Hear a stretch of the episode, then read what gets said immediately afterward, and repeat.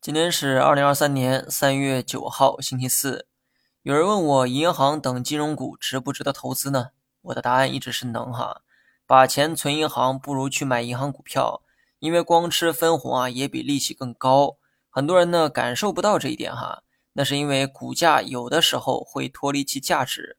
很多人在股价高估的时候才想着去算这笔账，算来算去当然觉得不合算。从长期看，银行的估值正处在历史低位，估值的下跌是从2021年开始的，而那一年刚好是大量地产企业出现债务危机的时候。换句话说，只要地产企业的债务问题啊能得到化解，银行、保险等金融股的估值呢就会向上修复。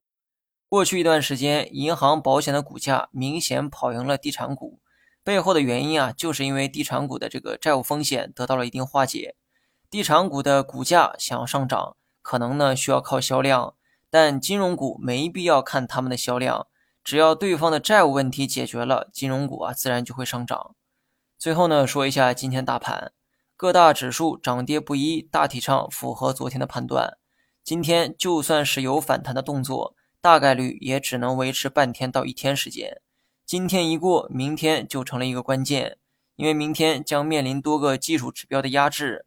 这里包括均价线，也包括均量线的压制，所以我个人觉得短期的调整啊还没有结束，长期跌得越多，机会就越多，但短线交易的确是风险高于机会。至于该怎么做，就在于你了哈。我目前呢仍然是持仓不动，装死的一个状态，这个位置加仓过早，减仓多余，也只能继续躺平。好了，以上全部内容，下期同一时间再见。